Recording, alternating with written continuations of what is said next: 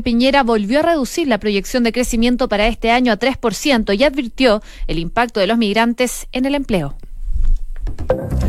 Un en punto, ¿cómo están? Muy buenas tardes, bienvenidos a Noticias en Dura, revisando las principales informaciones de este día, cuando ya se nos va yendo julio.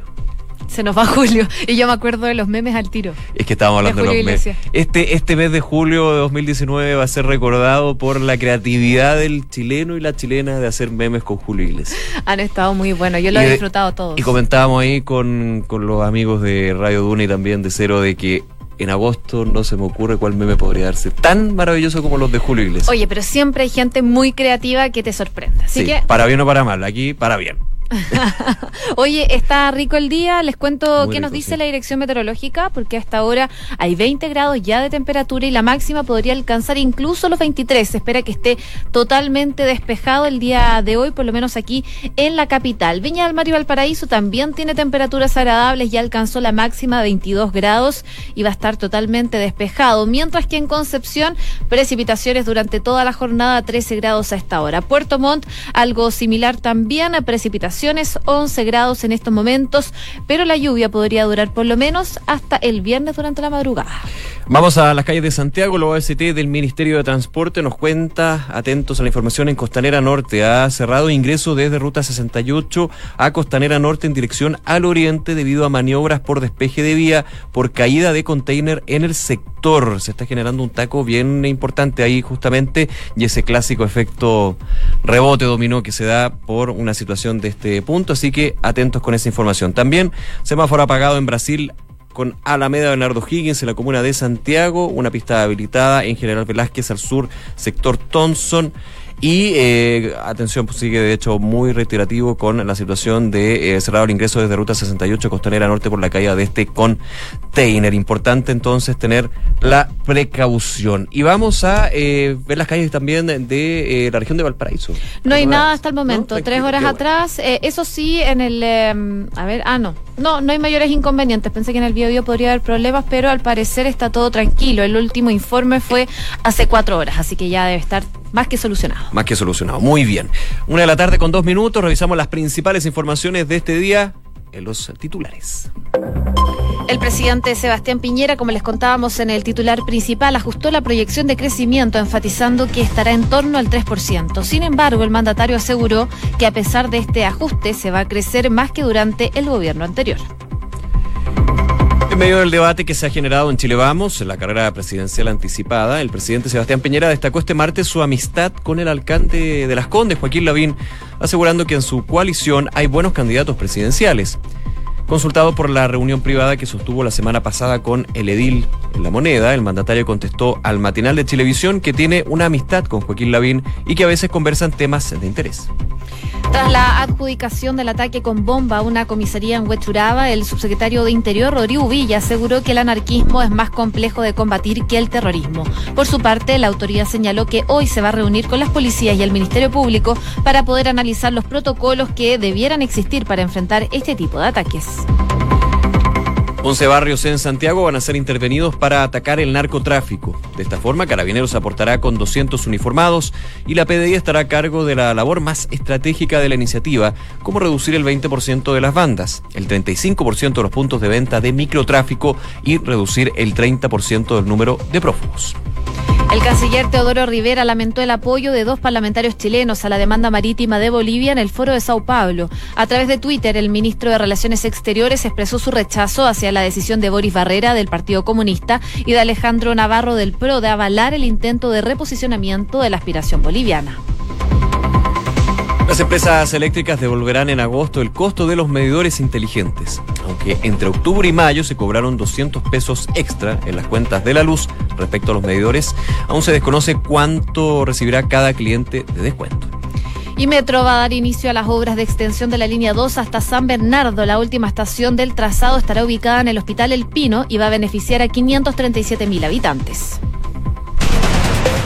En noticias internacionales, la Fiscalía Mexicana solicitó imputar por corrupción a Rosario Robles, exministra de Desarrollo Social y Desarrollo Agrario, Territorial y Urbano en el gobierno de Enrique Peña Nieto. A la exsecretaria de Estado Azteca se le acusa de participar en el conocido caso La Estafa Maestra, donde se habrían desviado unos 400 millones de dólares. Donald Trump insistió este martes en su llamado a la Reserva Federal a realizar un importante recorte de las tasas de interés. Me gustaría ver una baja fuerte de las tasas, declaró el mandatario a la prensa poco antes de que se iniciara la reunión del Comité Federal del Mercado Abierto, aumentando un poco más la presión que lleva meses ejerciendo sobre el Banco Central estadounidense. Un tiroteo en un supermercado de Mississippi ha dejado a dos personas fallecidas. Este hecho ocurrió en un local comercial de la empresa Walmart, en donde una de las víctimas fue hallada dentro del recinto y otra en el estacionamiento. Y en el deporte, en su regreso a las canchas, el tenista chileno Nicolás Mazú cayó en el dobles del ATP 250 de Austria. El nacional, junto a su compañero austriaco Moritz Thiem, fue superado por 6-3 y 6-2 por el boliviano Hugo Delien y el español David Vega. Una de la tarde con seis minutos. Vamos a revisar las principales eh, noticias del día de hoy y declaraciones relevantes que hizo el presidente Sebastián Piñera en su participación en un matinal, específicamente el matinal contigo en la mañana de Chilevisión. Fue el presidente Sebastián Piñera, varios temas que se hablaron y revelaciones en muchos casos. Primero, lo vamos a dividir en dos. El primer punto, una nueva proyección de crecimiento entregó el eh, presidente Sebastián Piñera, reduciendo nuevamente lo que es la estimación que ya se estaba dando desde el gobierno anteriormente.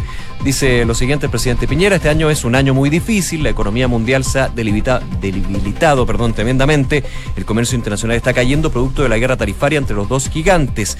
Hemos tenido un deterioro en los términos de intercambio, ha caído el precio de los productos, varios temas ahí. Los tiempos son más difíciles, sí. Ahora, ¿qué vamos a lograr este año? Este año vamos a crecer en torno al 3%. Y esa cifra mágica es importante porque recordemos que ya en la cuenta pública el presidente Sebastián Piñera había eh, generado una estimación con respecto al crecimiento de nuestro país, entre un 3 y un 3,5.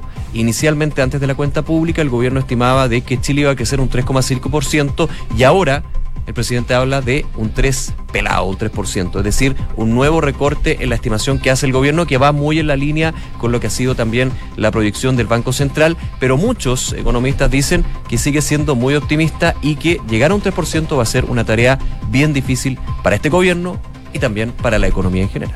Bueno, ¿y te acuerdas de las cifras de desempleo que entregó la otra vez el Centro de Microdatos de la Universidad de Chile? Y en ese instante, el ministro de Hacienda eh, dejó entrever que esto se podría ver a la migración, un tema que volvió a tocar el presidente Sebastián Piñera el día de hoy, quien también advirtió eh, un impacto de la migración en el desempleo. Según lo que decía el presidente Piñera, es que en los últimos cuatro o cinco años, producto de la inmigración, la fuerza de trabajo aumentó en un millón de personas, lo cual significa que la exigencia de crear empleos es mucho mayor que la que teníamos antes y que por lo tanto, en parte, este aumento muy fuerte de la fuerza de trabajo no ha podido ser contrarrestado, uno, por la creación de empleo. Así que el presidente indicó que este año se van a crear 170 mil nuevos empleos, pero explicó que el crecimiento de la fuerza laboral, por supuesto, no es equivalente producto de la llegada de extranjeros que ha llegado últimamente a nuestro país. Creo que es una forma correcta de explicar el fenómeno. Es eh, correcto, porque claro, si uno, eh, cuando uno entra a analizar el impacto que tiene la migración con el empleo, muchas veces se han dado frases bien desafortunadas y el contexto, el objetivo, lo concreto es que efectivamente sí tenemos a los connacionales y los migrantes, mm. ¿ya? Regularizado y con todo lo que se ha establecido evidentemente, buscando trabajo, hay más gente que está buscando empleo. Y eso es la fuerza de trabajo, quienes salen a buscar un trabajo. Y si, obviamente, aumenta esa población, fuerza de trabajo, producto de que hay una, en cuatro o cinco años, más migrantes que han llegado a nuestro país buscando mejores oportunidades. La idea es que obviamente Chile pueda darles esa oportunidad. Es lógico que hay una presión aún más fuerte para la creación de nuevos puestos de trabajo. Así que sí, es un elemento, no es el único y dejémonos de ese mito de que los migrantes están quitándonos el trabajo a los chilenos, porque de hecho ha sido un proceso bien positivo en términos de varios empleos que eh, en, hace cuatro o cinco años fueron eh, dejados de lado por los chilenos y más bien eso fue absorbido por la masa migrante, trabajos más bien eh, de, de una menor capacitación, pero eso también ha tenido un tema de cambio en los últimos años y por eso también la exigencia de poder entregar ya sea a chilenos como no chilenos, en trabajos de buena calidad y con buenos salarios, y ese es justamente el desafío. Que haya un impacto, sí, hay un impacto en eh, lo que es eh, la mirada general del empleo, pero eh, es bueno ponerlo en su justa medida y con frases que no sean más al vuelo, porque evidentemente se va generando, especialmente en las redes sociales, ahí hay interpretaciones que van más allá de lo real y lo concreto y lo objetivo en este caso. Creo que lo que dice el presidente Sebastián Piñera está en la correcto y evidentemente nos obliga a ver recordar solamente un punto, perdón que les dé la lata, pero en, eh, el Banco Central ha estado muy encima de esta situación del efecto que puede tener la migración en nuestro país con el empleo. Esto también considerando que hay un gran eh, debe, que es que la encuesta nacional de empleo del Instituto Nacional de Estadísticas, las últimas, especialmente la de los últimos años, no han absorbido justamente la llegada de extranjeros a nuestro país que están buscando trabajo y por eso se ha hablado de que la encuesta nacional de empleo de alguna manera está desactualizada, no ha podido absorber eso, no lo digo yo, lo dice de hecho el Banco Central. Así que hay todo un debate a nivel técnico, pero más allá de los números, lo importante es que evidentemente tengamos una cifra concreta con respecto a nacionales y extranjeros para poder llevar a cabo políticas públicas que ayuden a tener un buen trabajo para ambos lados. Por supuesto, hay que considerar el número. Son 400.000 los venezolanos que actualmente se encuentran en el país, solo considerando los venezolanos por la situación eh, política económica que tienen en ese país y que están migrando a Chile. Y esto no se va a detener ahí porque se espera también a futuro, al 2020, la llegada de 300.000 venezolanos más. Así que es un punto que hay que considerar, eh, sobre todo viendo la política exterior que se está desarrollando aquí en la región. Sí, yo decía que el fenómeno de los últimos años había sido un reemplazo de trabajo de menor donde chilenos iban a buscar otros empleos y eh, los extranjeros tomaban esto, pero ahora se da un fenómeno distinto porque hay una comunidad, por ejemplo, solamente voy a poner el ejemplo, venezolana que es altamente capacitada y algunas veces más que los chilenos. Entonces, ojo con eso, que es bueno ponerlo en la mesa para hacer un buen análisis, un serio análisis y poder llevar a cabo eh, reformas si es necesario, cambios importantes para que todos pongamos, podamos tener una buena inserción, un buen estado en el mercado laboral chileno. Una de la tarde con 12 minutos. Escuchas Noticias en Duna con Josefina Stavrakopoulos y Nicolás Vial.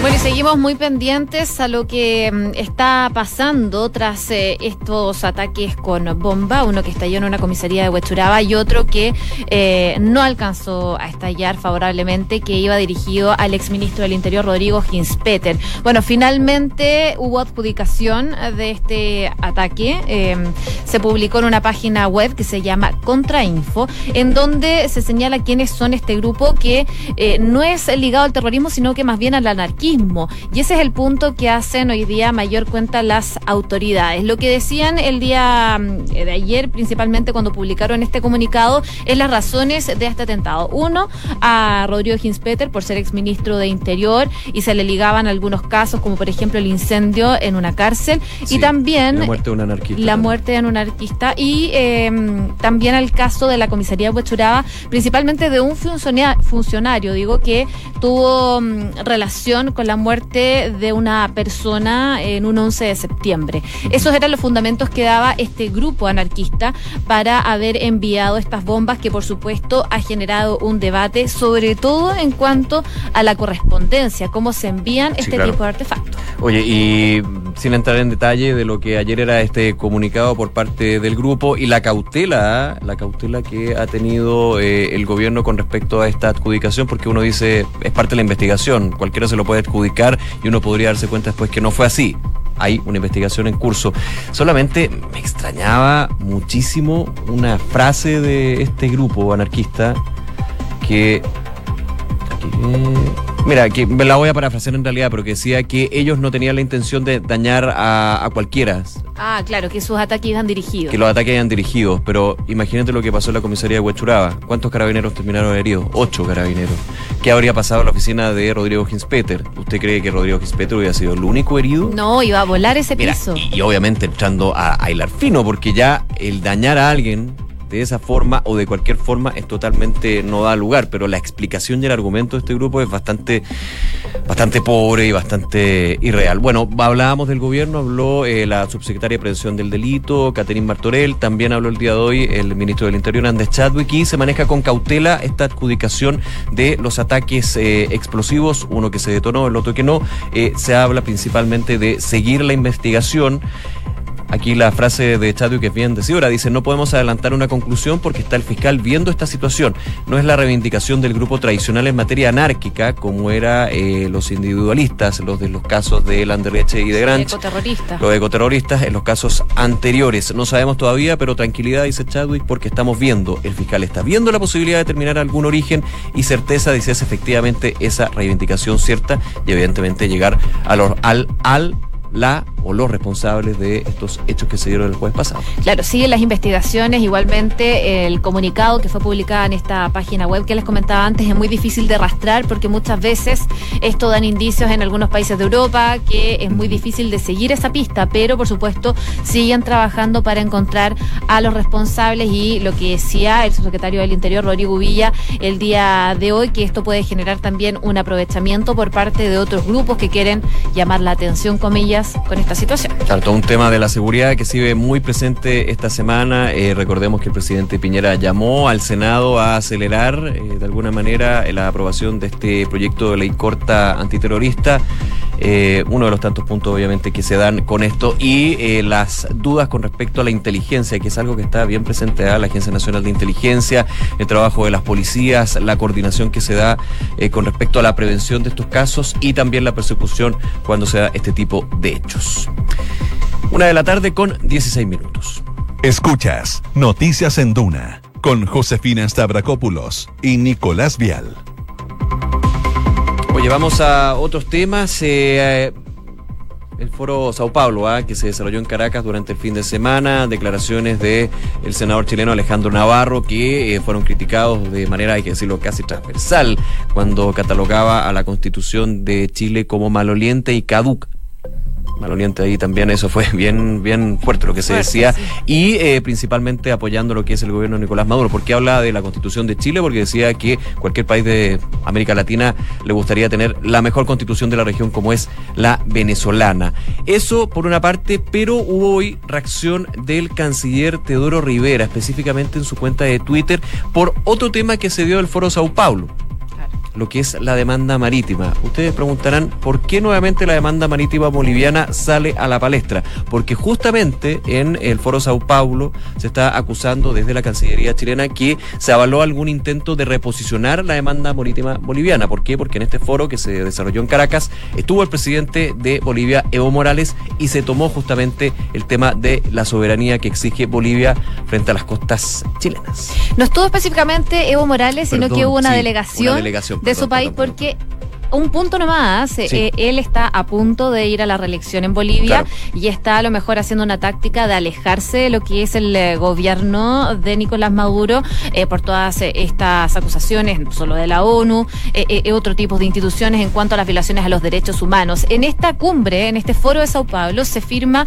eh, una, una declaración final, una declaración final que entre todos los temas que se han hablado, se habló de esta demanda marítima boliviana y esto es precisamente lo que firma tanto el diputado Boris Barrera, eh, y del Partido Comunista y el senador Alejandro Navarro de El PRO. Ellos estuvieron presentes entonces, firmaron esta declaración que da apoyo a esta reivindicación marítima. Y lo que critica finalmente el día de hoy el canciller Teodoro Rivera es que cómo puede ser esto si el tema quedó zanjado en el Tratado de 1904 y con la sentencia de la Corte La Haya el año pasado recién.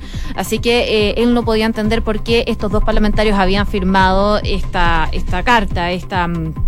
esta situación final del foro de Sao Paulo. Habló el senador Navarro también después en una entrevista eh, y dice que le preguntaron por las violaciones a los derechos humanos en Venezuela y él dice que en Venezuela existen violaciones a los derechos humanos pero que no son sistemáticas. Dice que también han muerto muchos chavistas por esta represión. Claro, todo el análisis que se da, de hecho se le estaba pidi- se estaba exigiendo de distintos sectores que dejara la presidencia de la Comisión de Derechos Humanos del Senado. Él dijo, eh, si quieren hagamos un juicio, pero aquí estoy diciendo la verdad. Ese es el punto que dejó. En las palabras también de Teodoro Rivera, eh, rechazó el foro de Sao Paulo, dice, no haga un llamado a Nicolás Maduro para que se haga cargo del drama humano que genera su dictadura, el cual hemos asumido junto a otros países comprometidos con el pueblo de Venezuela. Así que saca ronchas este foro de Sao Paulo ahí en Caracas, no solamente en Chile, sino hay varios otros eh, miembros fuera de lo que ha sido la situación de Venezuela y particularmente con este nuevo llamado por parte de Bolivia a eh, levantar la demanda por la soberanía boliviana del el mar en Chile. Una de la tarde con 19 minutos. Escuchas Noticias en Duna con Josefina Stavrakopoulos y Nicolás Vial. Bueno, y sigue la presión de Donald Trump eh, a la Reserva Federal a realizar un importante recorte en la tasa de interés. Este llamado lo ha hecho ya durante un tiempo, pero hoy día insistió en el tema, manifestando su decepción del Banco Central y opinando que las autoridades de la Fed habían puesto en una posición de desventaja a su país eh, por no actuar a tiempo. Lo que decía eh, el presidente Donald Trump horas antes de que se iniciara esta reunión del Comité Federal de Mercados Abiertos es que le gustaría ver una fuerte baja. Hay una crítica desde el primer día de gobierno, de hecho desde la campaña de Donald Trump a la Reserva Federal estadounidense que ha cambiado de eh, presidente, en este caso eh, ahora Jerome Powell, se me olvidó el nombre del anterior presidente. Ya, bueno, me voy a acordar. Eh, pero hay un tema, ¿ah? de hecho, el día de hoy en Chile, eh, la, el dólar eh, está ubicándose por sobre los 700 pesos, muy atento a lo que es estos dos días de reunión del el Comité de Mercados Abiertos de la FED. Porque si se cumplen las expectativas, que de hecho ya algunos dicen el 80% del mercado apuesta, se podría dar un cambio en la trayectoria de la política monetaria de la principal economía del mundo y que impacta a todos, especialmente también a Chile. Se podría aumentar las tasas de interés, que actualmente están entre un 12,25, un 2,5% si no me equivoco, luego de 11 años. 11 años donde no ha habido un alza en la tasa de interés. ¿Qué pasa? a partir del 2015 se empezó tímidamente a aumentar 25 puntos bases hasta el día de hoy. Antes, obviamente en plena crisis subprime, se comenzaron a bajar, a bajar, a bajar las tasas para alguna manera darle, inyectarle eh, dinamismo a la economía con créditos más baratos, por alguna manera el dinero, el dinero barato, que fue lo necesario en ese minuto, y eh, llegaron a estar en cero, en 0, 0,25%. Luego empiezan a subir y durante 11 años no ha habido un recorte en la tasa de interés, que es justamente lo que está exigiendo, sí, pongámosle el nombre como sea, eh, exigiendo el presidente de los Estados Unidos, que ha tenido mensajes a través de su cuenta predilecta de Twitter para, de alguna manera, ir presionando a la Fed.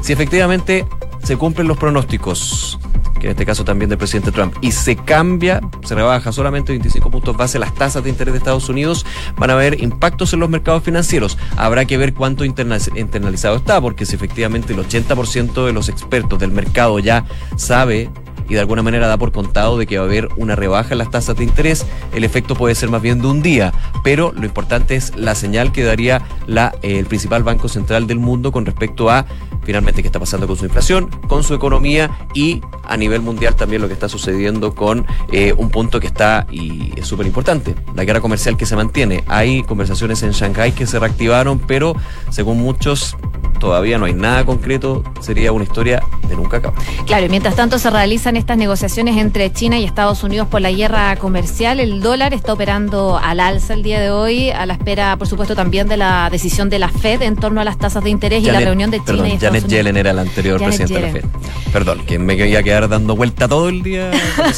Bueno, Yellen. y en concreto, el dólar está subiendo y se acerca a los 700 pesos, Sí. eh, esperando esta decisión entonces de la Fed y estas conversaciones entre China y Estados Unidos. El billete verde está operando en una subida de 1,15 pesos, ubicándose en 698,55 vendedor y 698,25 comprador. Así que ahí sigue aumentando. Estuvo bajo el dólar hace algún tiempo, estaba entre los 6,70 y ahora sigue subiendo, alcanzando los 700. Así que fue bajo el respiro para los que querían comprar dólares. Así es. Oye, quiero aprovechar los minutitos que nos quedan para una noticia nacional a tener atención en, eh, durante la tarde, ¿ah? porque ya hay una nota publicada en la tercera.com que habla sobre los jesuitas, algo que estaba ahí en el aire. Recordemos que el abogado Waldo Baun eh, se le entregó, se le encomendó de hecho hacer un informe con respecto a eh, presuntos eventuales abusos sexuales cometidos por sacerdotes eh, y, y ex, el sacerdotes de eh, la Compañía de Jesús, en este caso quizás el más conocido, el más polémico, la situación de Renato Poblete.